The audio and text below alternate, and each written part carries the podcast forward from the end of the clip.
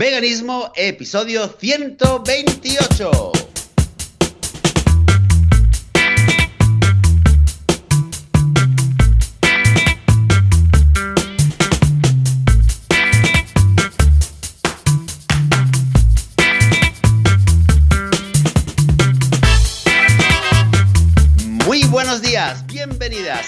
Bienvenidos a Veganismo, el podcast, el programa donde hablamos sobre temas relacionados con el veganismo, con la vida vegana, cómo ser veganos sin morir en el intento, sin matar a nadie, sin hacerle daño a nadie. Esto es el podcast de veganismo y aquí estamos un domingo más, una semana más. Yo soy Joseph de la Paz y del otro lado del, eh, del otro lado del internet, del otro lado del Mediterráneo está conmigo Joan Boluda. Muy buenos días, Joan. ¿Qué tal? Hola, ¿qué tal? Muy buenos días, Joseph. Muy contento de volver a estar aquí contigo después de una parona por tu parte de dos semanas y además eh, junto con el Día de Reyes mío, con lo que los oyentes llevaban no dos, sino tres semanas sin escucharte.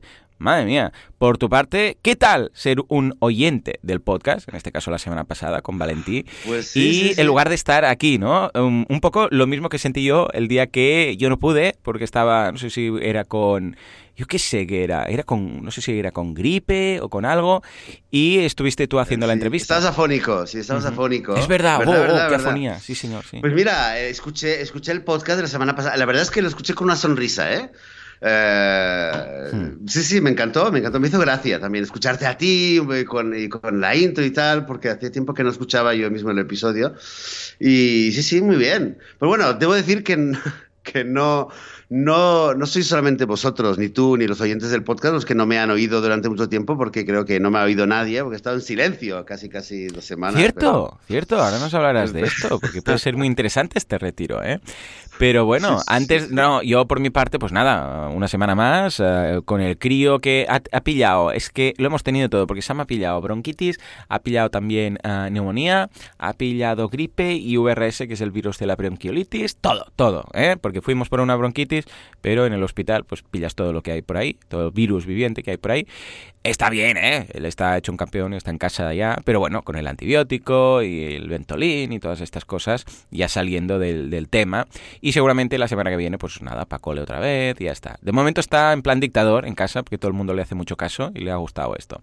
Pero bueno, aparte de esto, pues todo muy bien. La verdad es que estoy muy contento porque el, ah, el membership de veganismo también está en apogeo. Hemos lanzado, bueno, es que Alfredo y Marta se están currando una de artículos brutal. Esta semana muy interesante, un artículo que tiene sobre la industria de los lácteos.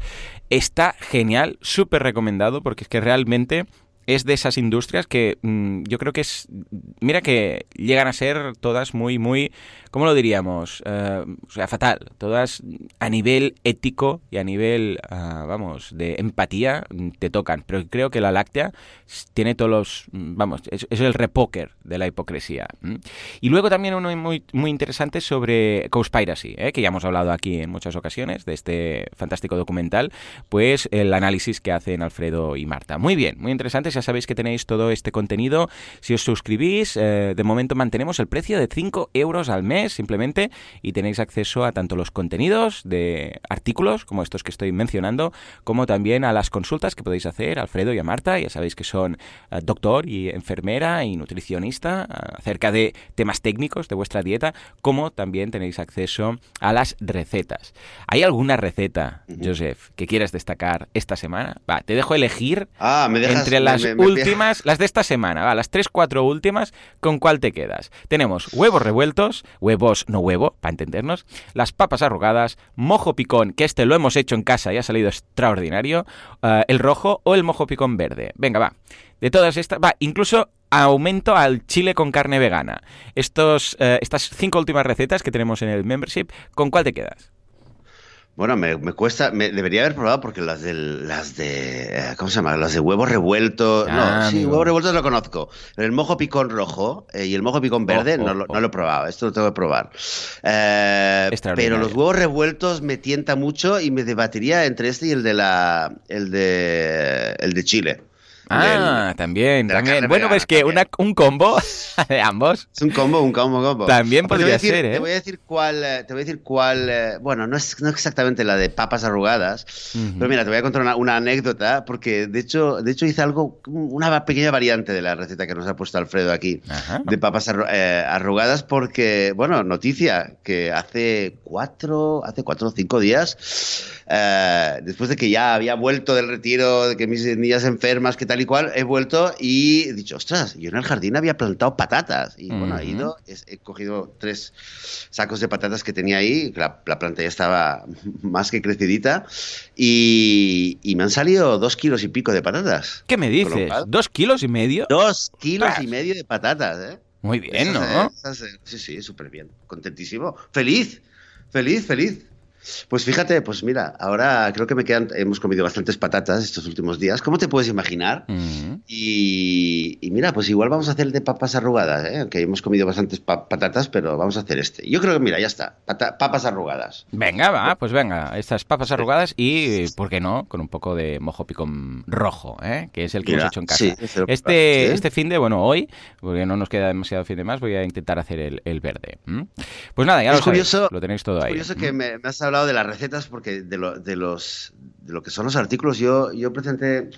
Eh, yo hubiera destacado un artículo que me parece muy interesante, eh, mm. que es sobre veganismo versus eh, relacionado con el hambre y la pobreza en el mundo. Sí. Un tema que además ayer, ayer lo estaba hablando con, con, algunos amigos y tal, salió el tema. Y hablando un poco de este dato, ¿no? De que, claro, que con, con, un, con tantos metros cuadrados vive una familia vegana, pero una familia que come carne, tal, pues necesita 18 veces más, etcétera, ¿no? La relación que hay con el hambre, mm. que es algo que está muy claro. O sea que también, muy, muy recomendado, eh, los que ya estéis dentro, no os lo perdáis, ¿vale? El artículo de veganismo versus hambre y pobreza en el mundo. Y, luego pues aplicarlo con una buena, buena receta. Eso, eso, esa es la idea. Pues venga, va, Joseph. Hoy me interesa mucho que nos cuentes eh, tu experiencia ahí. Eh, dos, dos, semanas, once días. ¿Cuántos días fue este retiro? Y luego a ver si lo podemos eh, ligar, que es lo que me comentabas ahora fuera de antena, con el mundo del veganismo, ¿no? A ver, va, ¿cómo ha ido? Para empezar, ¿cómo te inspiraste para, para hacer un retiro de estos? ¿Y en qué consiste? Bueno, eso es un retiro que, a ver, realmente se define como un curso. Eso es un curso. Yo había, es un curso, se llama un curso de curso de, Vipassana, eh, que lo enseña la, una fundación, que es la Fundación de Vipassana, eh, que tiene centros, en, tiene más de 100 centros en todo el mundo. Pero lo que es muy particular es que es, un, eh, es una técnica de Vipassana tal como lo enseña de modo muy particular un, un maestro, según una tradición muy particular. El maestro se llama Cuenca. Y, y simplemente es, el, objetivo es durante 10 días, 10 días y medio, eh, retirarse y aprender y profundizar en esa técnica. Entonces yo, yo de esto había oído, yo de hecho ya cuando, había, cuando viajaba por India lo había oído, tenía muchos amigos que iban a hacerlo y tal, pero claro, a mí me decían, sí, sí, 10 días de vipassana en silencio. ¿No? Hmm. Que es un poco lo que más llama la atención. Claro. También, ¿no? Me Lidia callado. Claro, y, de hecho Eden hace siete años también lo hizo aquí en ¿Qué me dices? Mi pareja lo hizo. O sea, este mismo. La este mismo, ah. el mismo curso. Y aparte, gente que lo haya hecho hace 20 años o que lo vaya a hacer dentro de 20 años, es el mismo curso, porque ahora te voy a explicar, está todo grabado en audio, ahí es, está todo muy estandarizado, súper estandarizado. Entonces, claro, a mí, incluso cuando Eden lo hizo, yo decía, bueno, 10 días de silencio. Claro. Pues la verdad es que, la verdad es que no, decir, no me despertó la curiosidad. Sí, hablé con ella y qué tal, y qué has hecho, y cómo te ha ido y tal, pero ya está, ¿vale? Mm. Y realmente no, no le di más vueltas. Claro, hace año y pico, cuando yo ya estaba mucho más asentado en lo que era la práctica de la meditación y yo ya empezaba a notar cosillas y empezaba a notar eh, buenas vibraciones, por decirlo así, eh, empecé a, estudiar y a, leer muchas cosas y a hacer cursos en Coursera y hacer, y hacer varias... Eh, a, investigar más sobre el tema.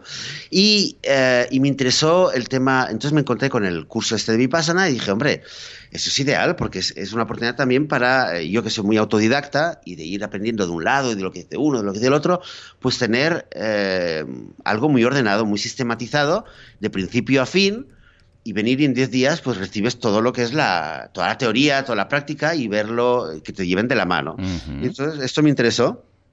estuve mirando la, la, web durante varias veces, varias veces entré, lo miré y al final pues me registré. Eh, lo que pasa es que, claro, hay, hay cuatro o cinco meses de listas de espera Claro. hasta que puedes entrar.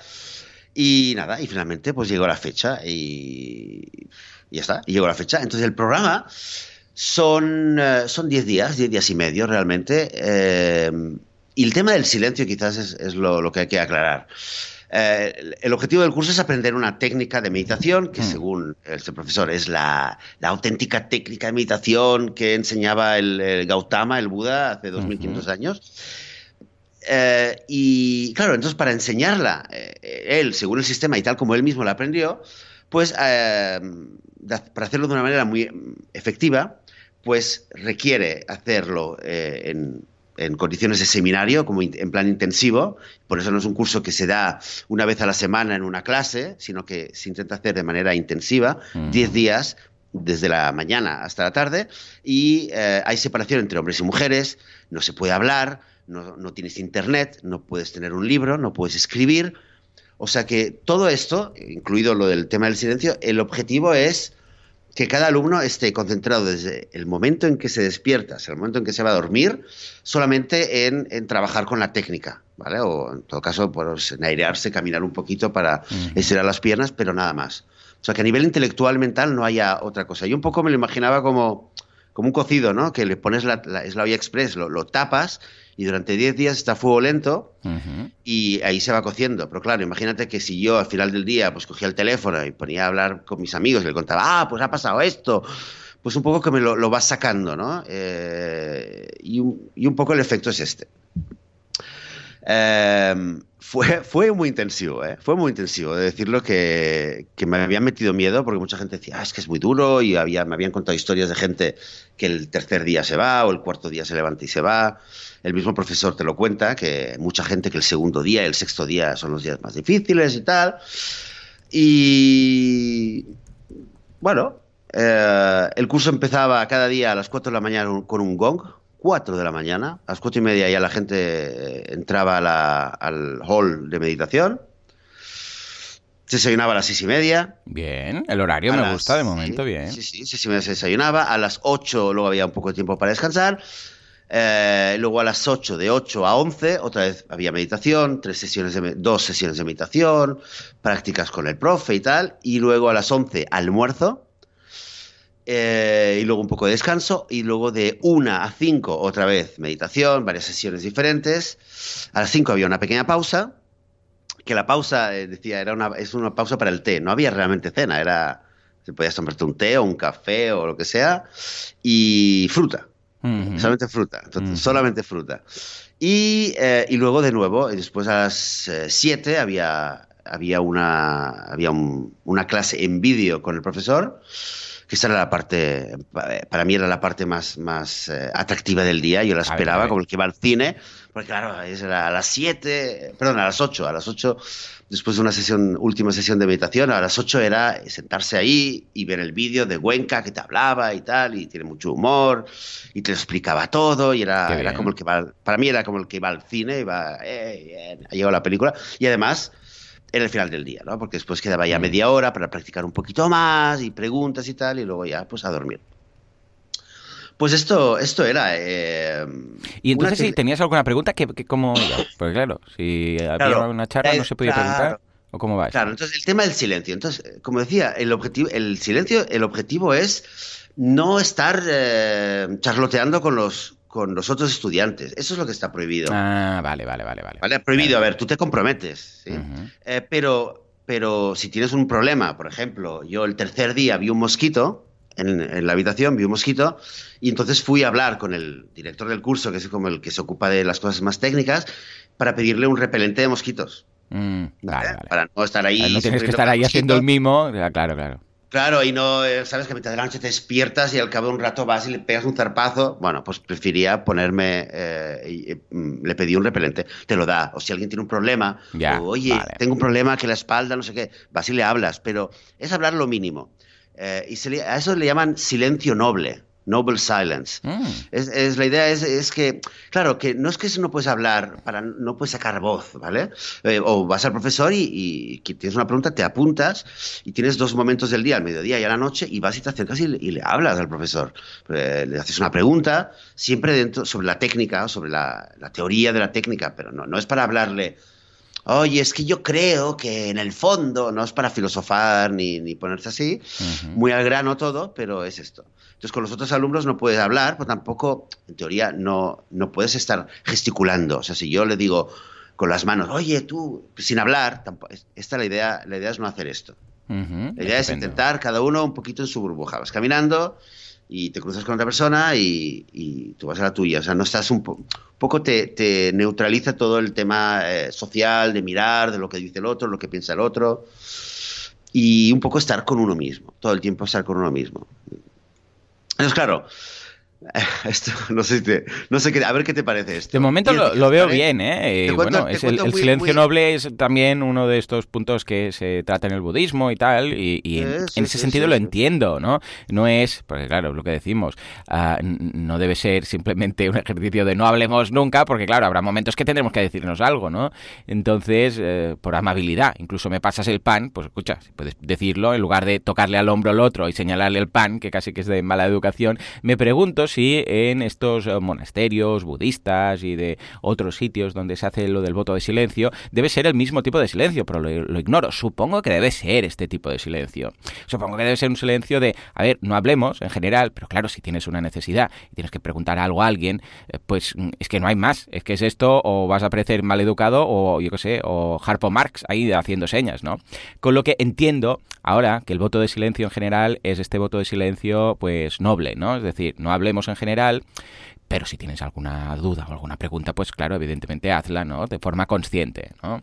Entiendo que debe ser así en todas partes, entonces, estos conventos de mm, silencio yo, y todo esto. yo también lo entiendo así. Quizás en este curso, claro, que este curso, por cierto, no se define, no es un monasterio, es un se define como un centro de centro de estudio de vipassana, ni es un no sé, no es un monasterio y tampoco se define como un centro budista eh, realmente, y también habla, él, habla mucho, el profesor habla mucho de esto, de que es algo universal, de que no es de ninguna religión y tal. Pero yo también, yo entiendo que sí, que en, los monasterios donde, budistas donde se hace voto de silencio, la idea un poco es esta.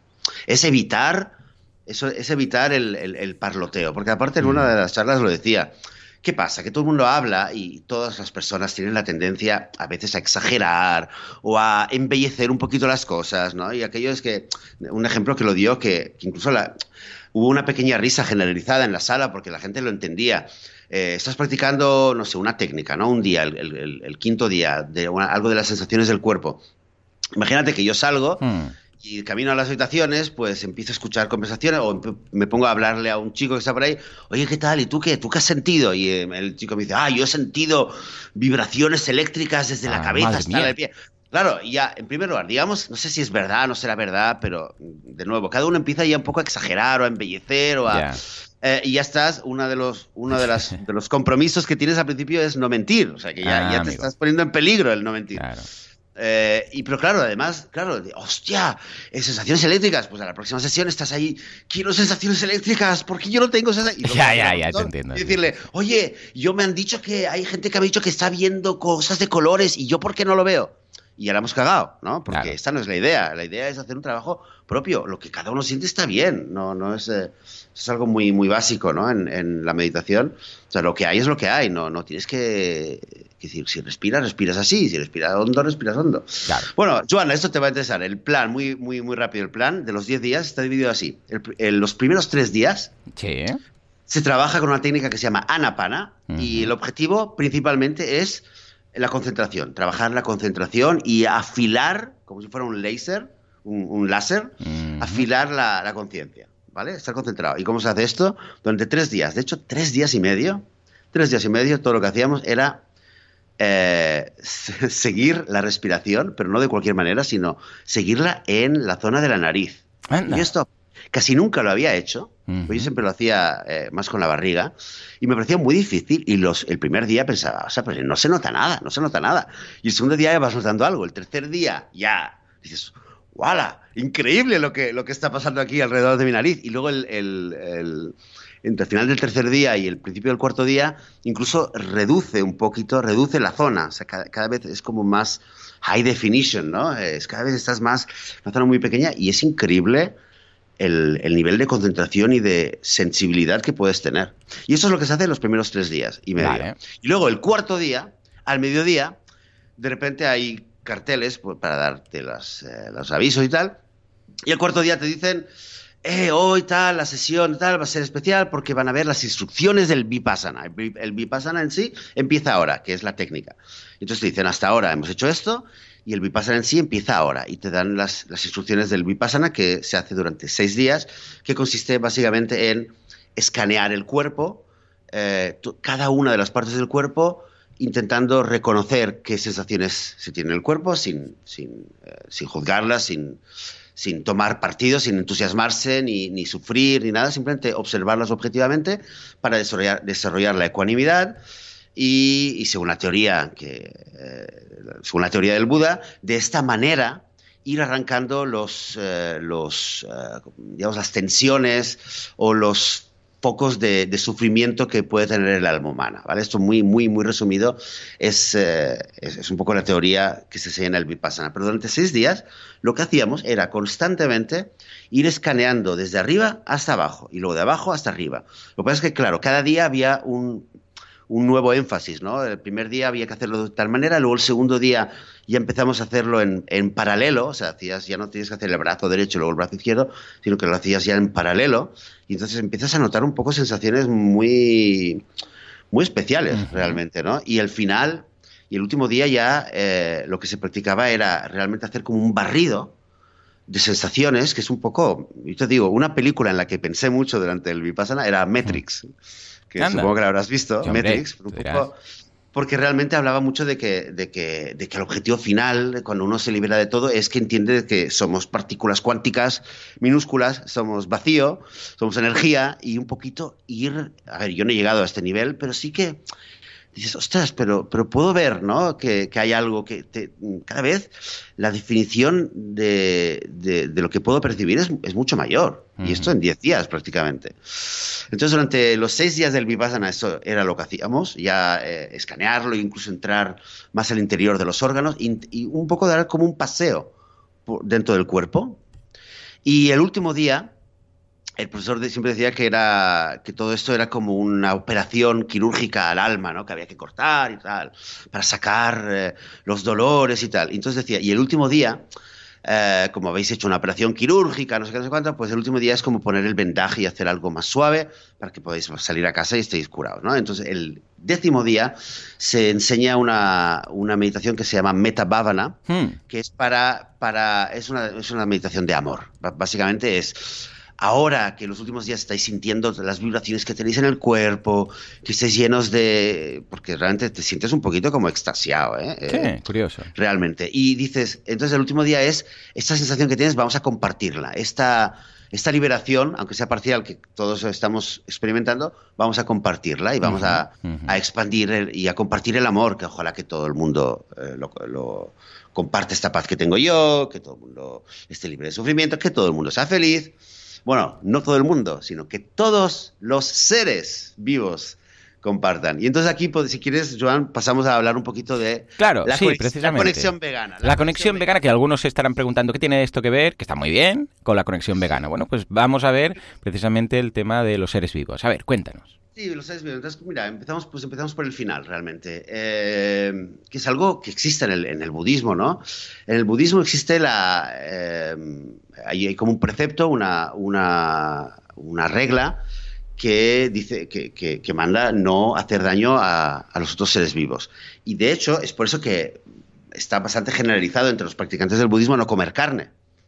cierto, ¿eh? Entonces, claro, entonces esto ya es algo que, a, mí me, a mí me hizo bien, ¿no? El último día, cuando se hace el, compartir la felicidad o liberar del sufrimiento, eh, no solamente a todas las personas, a todos los humanos, como a, como a menudo, ¿sabes? Se hace, la gente hace, que toda la humanidad esté, sea feliz, que todos los hombres y mujeres sean...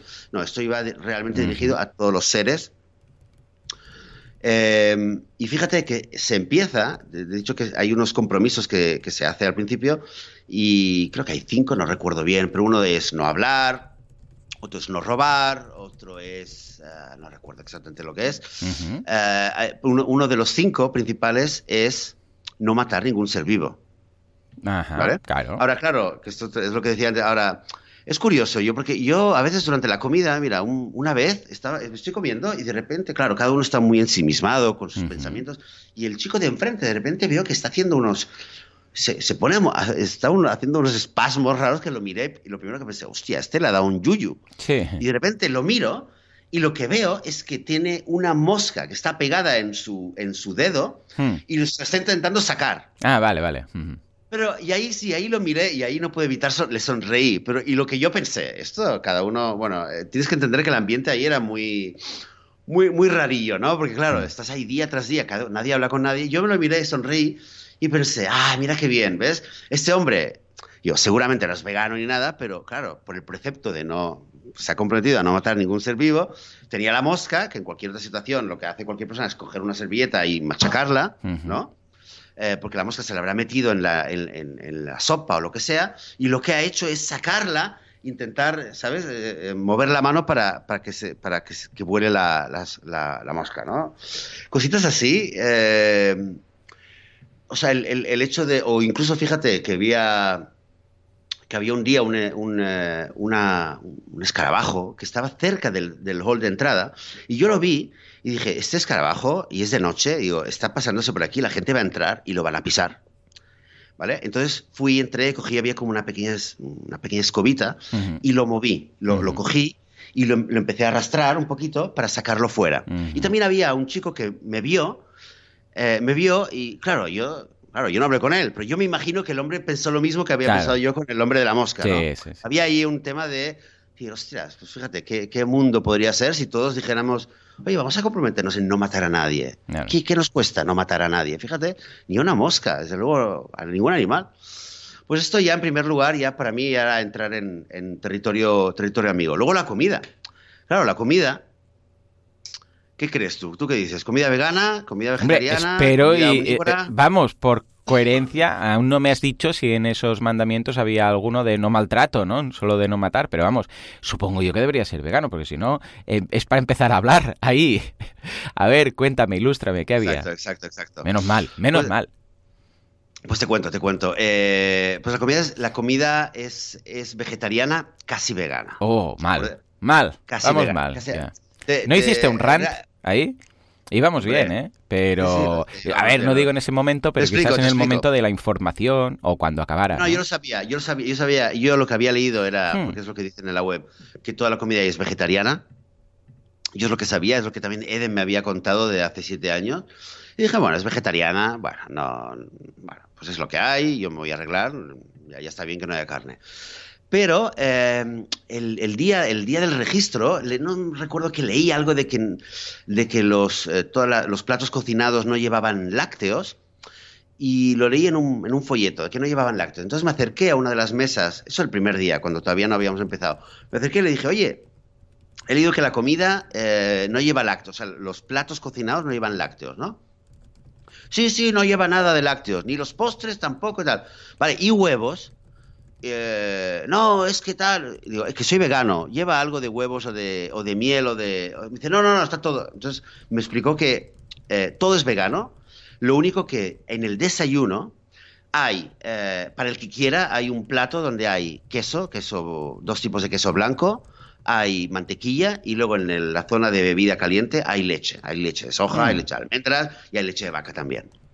O sea que no es que cocinan, pero es, eh, lo compran, digamos, ¿vale? No, no me...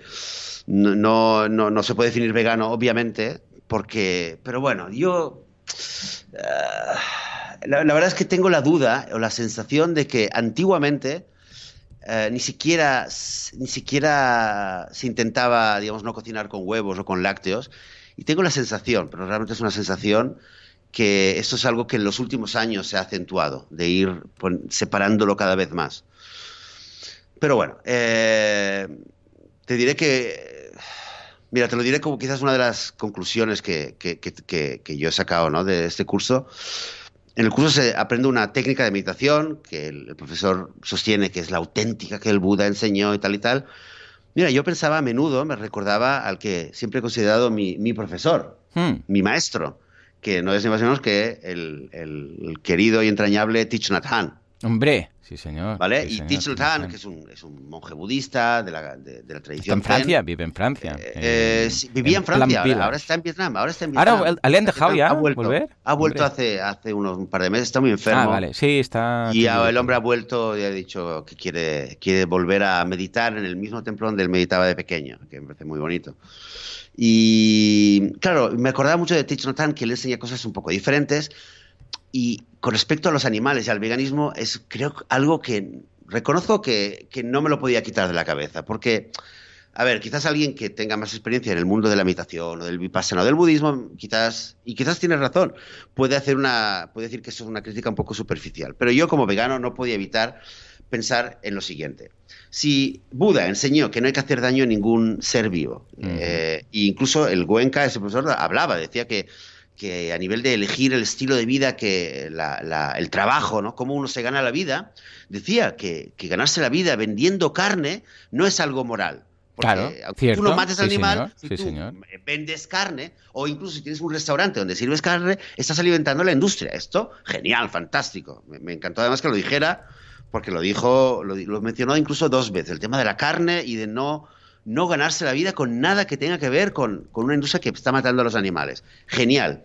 Pero, ¿y el ir un paso más?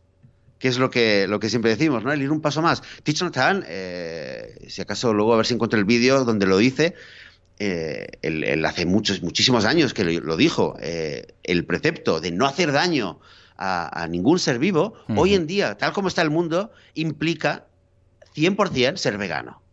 Totalmente. Sí, quizás en otra época, eh, me imagino, no lo dice, ¿eh? pero yo me lo puedo imaginar, que quizás, él piensa, quizás en otra época donde no había una industria y, la, y la, el estilo de vida era diferente y se trataba también a los animales de otra manera, quizás ¿vale? Quizás no... no, no llegaría a ser discutible. casualidad, sí, debería ser discutible, ¿no? Es decir, eh, porque había una simbiosis, digamos. Sí, sí, sí, Hay mucho que hablar, ¿vale? Yo no lo, no lo, no es algo que descarto, absolutamente. Pero, claro, hoy en día, hoy en día, absolutamente. O sea, tenemos que, boicotear esta industria y hay que ser vegano. Claro, por el lado de ese profesor y de toda la gente que le sigue, y, y, es un hecho que los centros que, que enseñan su técnica lo hacen eh, y sirven el queso, ponen la leche ahí para el que lo quiera, aunque ellos no lo tomen, pero lo ponen ahí. Bueno, pues esto es un poquito algo que me, que, mm, que, me hizo sentir, bueno, quizás hay algo que, que, no, es, no es coherente hasta el final. Y un poco sí que me influyó en el sentido de decir, bueno, quizás cuando vuelva pues eh, no sé si voy a, voy a seguir practicando la técnica de, esta técnica de Vipassana tal como me la han enseñado aquí y quizás voy a volver a, la técnica de Thich Nhat que, ya el, tema de los animales es algo que me inspira confianza, me inspira coherencia y un poco de verdad que siento que es como uno de los nuestros, como el que sientas, oye, este, este, este es, es, vegano también, este es un hombre que lo ha entendido. O sea, cada uno lo ha entendido en una etapa diferente, pues este hombre lo ha entendido y, alguien que me enseñe de, bondad y de compasión, pero que le cueste tanto hacerla, diga, sí, carne no, huevos tampoco, pero... Ah, bueno, pues esto me ha costado. Y entiendo, entiendo que este hombre que ha nacido, que viene de una comunidad de, Birmania y es de una comunidad india, eh, una comunidad hindú en Birmania, pues entiendo que quizás para él, como él ha crecido, quizás las vacas eh, no son explotadas o no son violadas, quizás, ¿eh? ¿eh? pero pienso que como, un, como maestro, como líder de una comunidad, porque hay miles y miles de personas que, que, escuchan, que aprenden de este hombre, creo que tiene una responsabilidad. Y ahí es un poquito el el tema que me, bueno, el tema que me hubiera faltado. Y decirte solamente que al final, el último día, cuando termina ya, cuando ya estamos en el décimo día con el Meta Bhavana haciendo meditación de amor y tal, en un momento nos dicen, bueno, ahora cuando salgamos se levanta el voto de silencio y eh, lo único que pedimos es que no sea silencio noble, sea hablar, hablar noblemente, noble speech. O sea que podéis hablar, pero intentar hablar lo máximo posible al grano, o sea, de, de ser, hablar un poco de manera de manera respetuosa, de manera eh, sobre meditación y, y digamos, sin, sin, eh, sin, exagerar las cosas, sin, eh, sin, hablar de cosas banales. Entonces, claro, sales y de repente la gente empieza a hablar. Después de 10 días, la gente que has tenido al lado empieza a hablar. Y una de las cosas que me di cuenta es que, o sea, yo no he mirado, ¿no? Pero dos personas me dijeron, es que aquí todo el mundo es vegetariano o vegano. O sea, que resulta que sí que hay muchos, muchos vegetarianos barra veganos mm. ahí que estaban haciendo el curso. La última noche yo tuve una charla hasta que ya realmente se me cerraban los ojos con un chico que no era ni vegano ni vegetariano eh, sobre el tema de la carne. Cuando, cuando, dices, bueno, y ahora podemos hablar. Y ahí salió el activista que estaba escondido en mí durante 10 días y, y sí ha reforzado la, impresión que tengo de que la gente que es, en general, la gente que se interesa en estas cosas de meditación, ah, de introspección, suelen estar más abiertas a, escuchar argumentos y, a, a, sensibilizarse y a reconocer lo que está pasando con los animales. O sea, es algo que me sí que sí que se me ha reforzado mucho esta sensación de que no es gente que está estudiando este tipo de meditación, a pesar de la crítica que acabo de hacer. Pienso que incluso aún así la gente que está dentro de este mundo es gente que está mucho más abierta a, escuchar y a, entender que, que, al fin y al cabo no hay nada que pueda justificar lo que le estamos haciendo a los animales. Eh, el chico este, la última noche con quien hablé, bueno, comía de todo y ya entramos en una, situación, una discusión filosófica totalmente, pero había el tercer chico, chico muy joven, muy deportista y tal, que él decía, eh, eh, él es vegetariano, pero me dijo, yo sé que tarde o temprano voy a ser vegano. O sea, soy, yo sé que el veganismo es lo, es, es lo que es. es, es. lo que tiene que ser, vamos. O sea, soy vegetariano, todavía como esto, esto, pero sé que voy para allá que esto ya bueno, es un paso, ya lo hemos comentado muchas veces. Pues en definitiva, te digo, una, una, una experiencia a nivel personal, a nivel introspectivo muy, muy intensa. Y eh, dentro del, tema vegano me dio mucho que pensar, ¿eh? me dio mucho que pensar y me reforzó mucho en esta, en esta conexión que, en la que llevo meditando bastante en los últimos meses sobre lo que es la meditación, el mindfulness y, y el entender que, el veganismo, el veganismo es lo que tiene que, lo que tiene que salvar los muebles aquí. Así he salido, así he salido de estos 10 eh, días. Muy bien, muy bien. Bueno, escucha, lo veo bien. Veo muy raro ¿eh? que se hable de el tema de, de, no matar a nadie. Bueno, lo que se está tratando en estos eh, días y luego que haya leche, o sea, lo veo no sé, muy incoherente y casi que vale la pena hacerles un planteamiento, ¿no? Esta gente decir, hombre, a ver, pero ¿cómo puedes decir todo esto? Y que si el mosquito y el no sé qué y la mosca y luego esta leche con todo lo que trae, todo el sufrimiento que trae, precisamente hoy que hablábamos del tema de la industria láctea, ¿no? Es decir, o sea, sois conscientes del tema. No sé, para mí pierden pierden puntos. Estas cosas pierden puntos, sí, que te diga? No, no lo veo, no lo veo. ¿eh? Si estamos hablando de, de comer de forma consciente y de pensar y de todo y de respeto Escucha, ¿qué pasa? ¿Que las vacas no? Mm, no sé, la verdad. Me deja un poco mm, con ese sabor agridulce, ¿eh? El te va a decir, sí, sí, todo muy bonito, pero sigues comprando leche. Es que estas cosas, no sé, mira, no, no, lo veo, no lo veo. Pero bueno, interesante esta, esta experiencia que has tenido. Y escucha, si te animas a hacerlo otra otra vez, yo sé, una vez al año, de vez en cuando, pues escucha, ya No, no, no, no. si no tuviera niñas, sí, a lo mejor. Había gente, oye, había gente ahí que lo había hecho, había uno que lo había hecho 14 veces.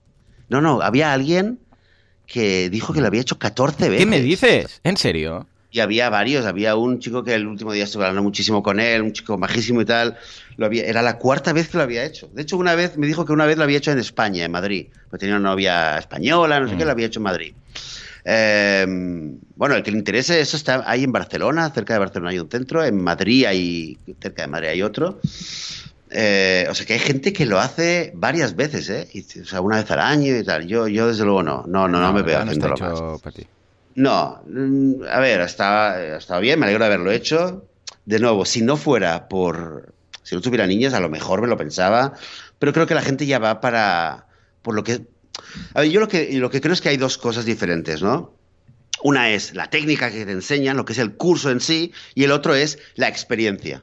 Yo creo que si te vas 10 días en un lugar donde te sirven la comida porque todos son voluntarios alrededor, tú no tienes que hacer nada. Tú solamente estás haciendo, meditando o lo que sea. Estás 10 días sin hablar, desconectado del mundo. sin hablar con nadie, sin ver a tu mujer, sin ver a tu familia, sin ver a nadie conocido, eh, estudies la técnica que estudies, algo te va a pasar. O sea, algo, algo va a salir, Mm. algo va a aflorar en tu, Claro. en tu interior, ¿no? Te vas a comer el coco, no, te vas a- no sé, algo te va a pasar. Digo, ahí, ahí el último día, corría, en la última sesión de meditación, corrían las lágrimas, ¿eh? ¿Mm? Ya ves. corrían, corrían las lágrimas, porque la gente pasa procesos muy fuertes, muy fuertes. Eh, pero claro, te digo, una cosa es la técnica y otra cosa, otra cosa creo yo, eh, es las circunstancias. El hecho de estar 10 días, hagas la técnica que hagas, te enseñen lo que te enseñen, yo creo que es muy fuerte y hay mucha gente que va un poco por eso, para buscar la, la vivencia de, de estar 10 días enterrado y ver lo que te hace y, y desconectar y tal. Pero bueno, yo creo que para mí ya está, lo he hecho una vez. Nunca digas este agua no beberé. Pero, pero bueno. Y también te digo una cosa, creo, ¿eh? creo que, que, es- que esta institución va acabarán siendo veganos. Yo es que lo veo, yo, yo lo veo así. A ver, a ver, esperemos Yo creo que acabarán, acabarán, acabarán quitando, acabarán quitando la leche y el queso y la mantequilla que tenían ahí, aunque sea es algo mínimo. Y está bien que solamente sea eso comparado con otros lugares, pero eso también acabará cayendo. Yo creo que acabará cayendo. A ver si es así, a ver si es así. En fin, pues nada, una experiencia muy interesante y a ver si un día realmente se hacen veganos 100%, entonces ya nos lo pensaremos todos, ¿eh? pero de momento no. Y por otra parte tenemos, escucha, una de feedback que se ha acumulado aquí tremendo, ¿no? O sea que vamos a intentar leer, no sé, al menos dos o tres, eh, a ver si nos da tiempo, Venga. al menos de un par de ellos, Venga. para no dejar Venga. a la gente sin, sin eh, sus respuestas, ¿no? Vamos a empezar con Sergi, que nos dice, buenas chicos, os escribo solamente para contaros que ya podéis apuntar a cuatro personas más, atención, esto se merece un aplauso, así, cuatro personas Seis. más en el Excel de veganos. Somos cuatro jóvenes de 23 años, por lo que nos quedan muchos animales a los que no matar a lo largo de nuestras vidas. Todo empezó hace tiempo, la pareja de mi amigo era vegetariana de hacía tiempo y él se lo estaba pensando. Después de indagar en vuestro podcast y de buscar un poco de información, lo tuvieron claro y no dudaron en hacerse veganos. Como todo lo bueno se, pega, nos enseñaron vuestro podcast junto a otros eh, datos y consiguieron que al cabo de dos meses mi pareja y yo decidiéramos hacernos veganos también. Solamente quería comentároslo para que veáis lo que, lo que hacéis tiene resultados y que eso os anime a continuar en la vida dura del vegano. Muchas gracias por vuestra labor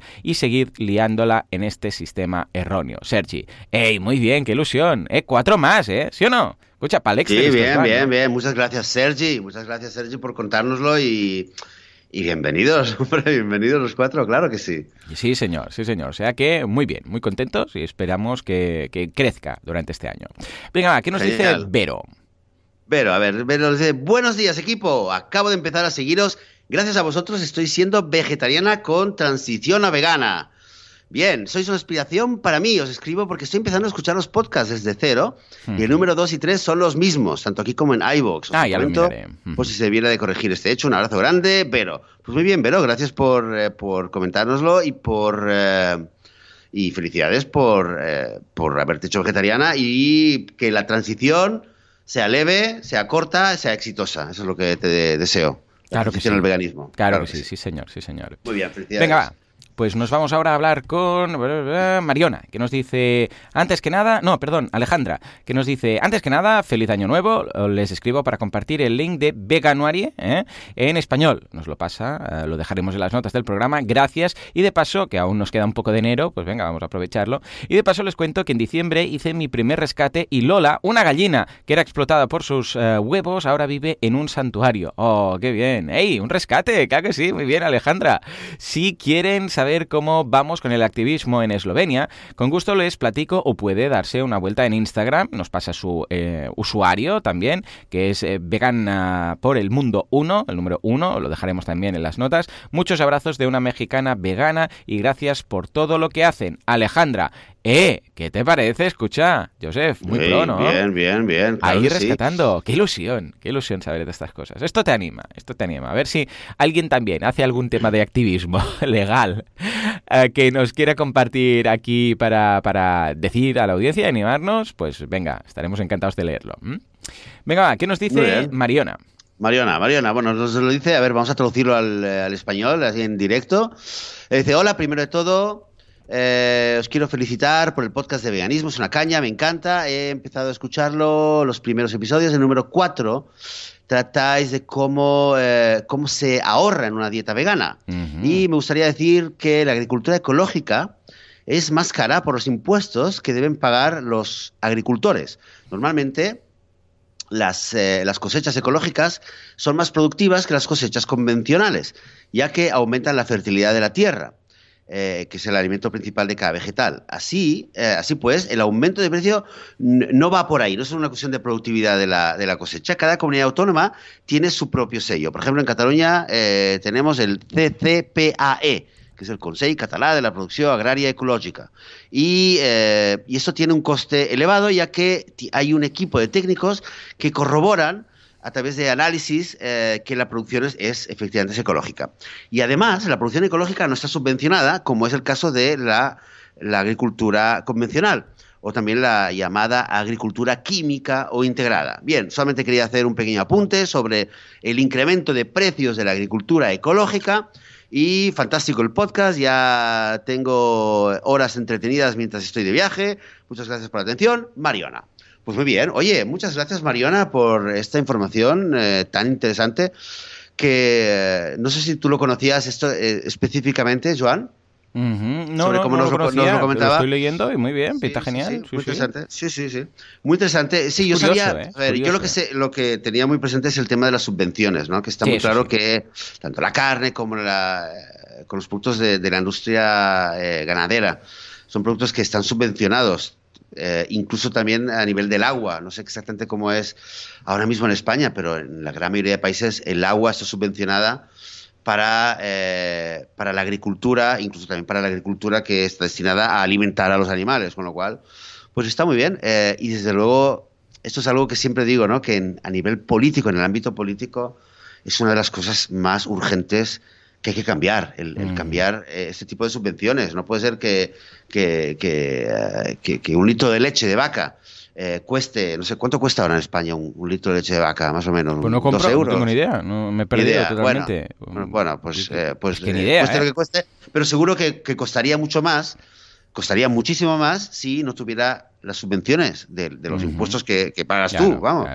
Tú estás pagando los impuestos. Joan, por favor. ¿Eh? Mira, ahí encima, ¿eh? estoy yo pagando la leche que compran los otros. Madre mía, qué plan. Así que, bueno, pues muchas gracias, Mariona, por tu apunte. Y hacemos uno más, Joan. sí, venga, va. Un último, en este caso es de, a ver, uh, uh, uh, desde Santiago de Chile. Ay, no tenemos aquí quien nos lo manda, pero lo voy a mirar, como lo tengo también copia de seguridad en el correo de todos. Pues mira, es de... Mm, mm, mm, a ver... Aquí lo tenemos. De, Daniela. Daniela nos dice, hola, me gusta mucho el podcast, los escucho desde Santiago de Chile. Tengo la suerte que mi pareja es vegana, jeje, y tenemos una pequeña vegana que en abril ya cumple dos años. Leí el libro de Joseph, Educar niños veganos en un mundo especista. Oh, qué bien. Y me encantó. Me quedó una duda que me ha estresado un poco, jeje. Dice que es que cuando mi hija ya sea más consciente y se dé cuenta que solo nosotros tres somos veganos, bueno, y mi hermano también, pero no vive con nosotros, y sus abuelos paternos maternos, tías, etcétera, comen, comen, animales, me pregunto cómo explicarle esa situación sin tener que hacer que odie a sus familiares. Me da un poco de ansiedad pensar en que les diga una barbaridad en alguna comida. Sé que me queda aún para que pase y me estoy adelantando, pero a veces como uno como padre se pasa películas a largo plazo, ¿cierto? Sí, señor. Les comento como dato anexo que Santiago está muy vegano, jeje, hay muchos restaurantes, pastelerías, ferias de emprendedores veganos, etcétera. Ostras, qué bien. Saludos y espero espero me puedan ayudar con ideas. ¡Ey! Pues muy interesante este punto. Ah, en mi caso, pues ha sido. no ha sido nada drama, porque los peques lo llevan muy bien. O sea, ellos saben que somos veganos y ellos lo son, y mis padres no lo son, y no hay ningún tipo de problema. Sí que ya las va soltando, ¿eh? pero sabe cuándo la suelta. ¿eh? Ahora tiene 8 años, y cuando la suelta, sabe que la suelta, ¿eh? zasca.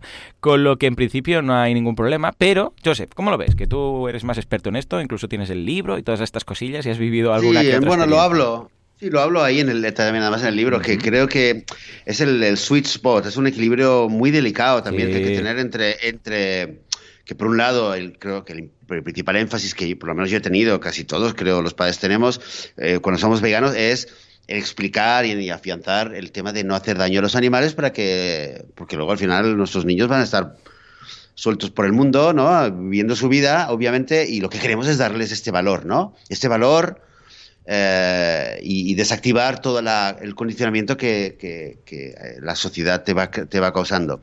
Luego, claro, eso por un lado. Y por otro lado, pues hay la cena familiar o hay el eh, cumpleaños del tío, de la prima, lo que sea, y de repente ahí, claro, pues hay el tema. Em, a, mí sí, a, mí sí que me ha pasado de, a veces de, con mi hija mayor, me ha pasado el último año un par de veces que ella un poco eh, expresaba su, su, rabia, ¿no? ¿Cómo puede ser que la gente, son gente mala, que se pone, que le hace daño a los animales, que tiran a las gallinas, que no sé qué, no sé cuánto? Y creo que es muy importante eh, no caer tampoco en, en, esta otra afirmación, que la gente que come carne o huevos o lácteos es gente mala. Y por lo menos para mí lo que la, la un poco la línea que yo sigo es que la gente, o sea, eh, yo, yo, lo digo muchas veces, papá y mamá también comían, nosotros también comíamos carne, comíamos leche, comíamos huevos, comíamos miel, íbamos a zoos, hacíamos, llevaba zapatos de piel, etcétera, etcétera. Yo lo hacía. Eh, y lo hacía porque era lo normal, era lo que me habían educado y no era porque era malo. Solamente que en cierto momento, por fortuna, abrí los ojos, me di cuenta, lo entendí y fui capaz de cambiar. Hay gente que todavía no lo entiende, es lo que le digo a mis hijas, no entiende, o no se lo cree, o no cree que es tan grave, o le cuesta y no es capaz, eh, por, su propia, por su propia comodidad o por su propio interés, no es capaz de hacer el cambio. Que esto básicamente es, la realidad.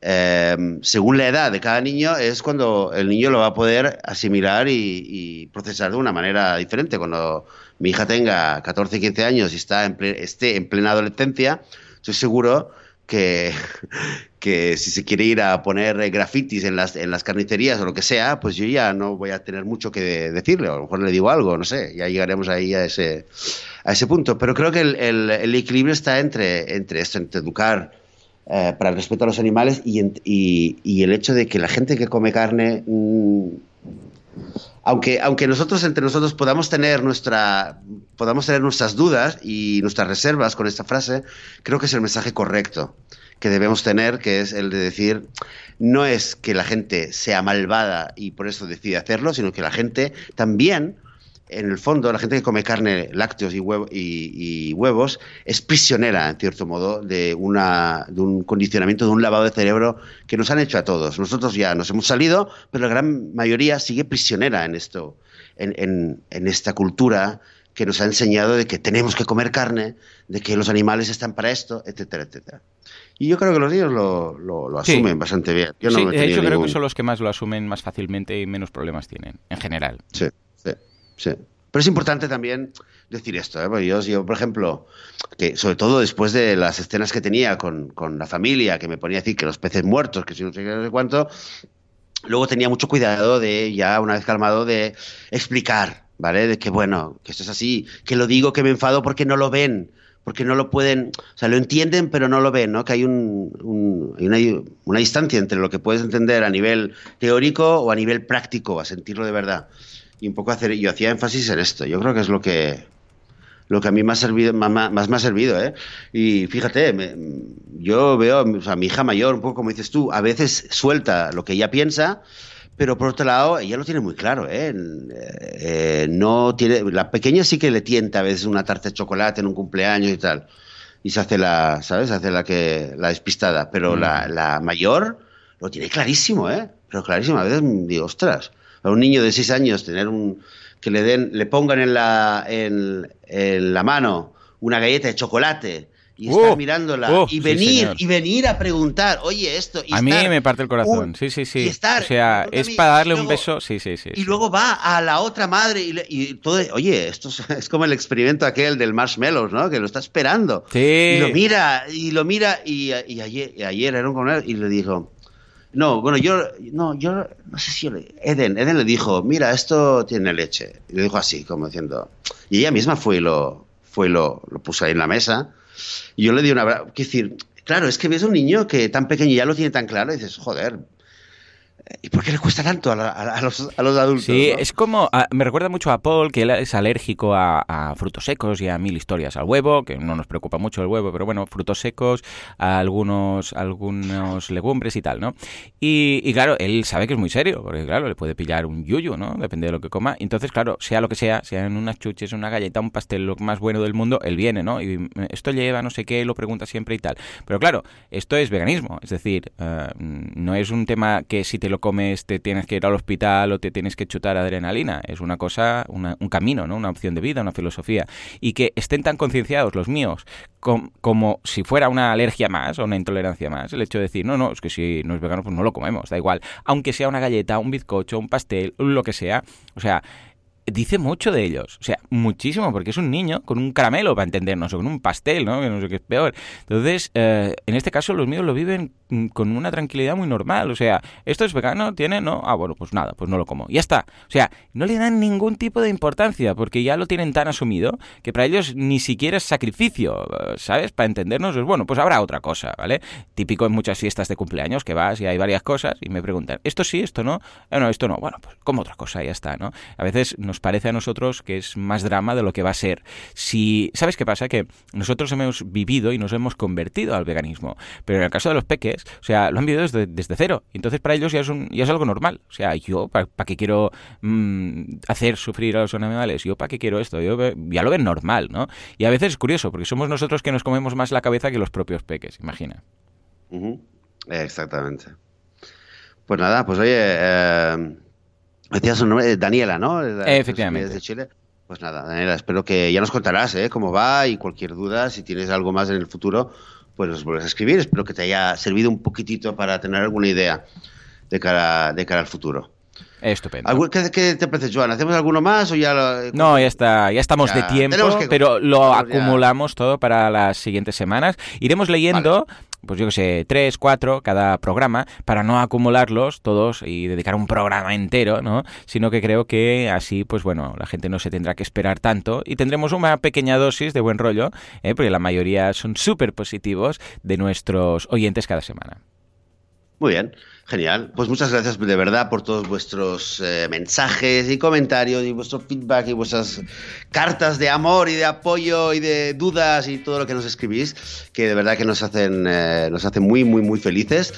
Eh, y gracias por vuestro apoyo, por escuchar ahí, por estar aquí de nuevo una semana más, un domingo más en este podcast, que sin vosotros, pues por supuesto, no sería posible. Recordad que nosotros estáis eh, súper invitados en eh, seguir leyendo, seguir viendo cosas súper interesantes en veganismo.org y sobre todo el próximo domingo en el nuevo episodio del podcast. Hasta entonces, que tengáis una muy buena semana. Adiós.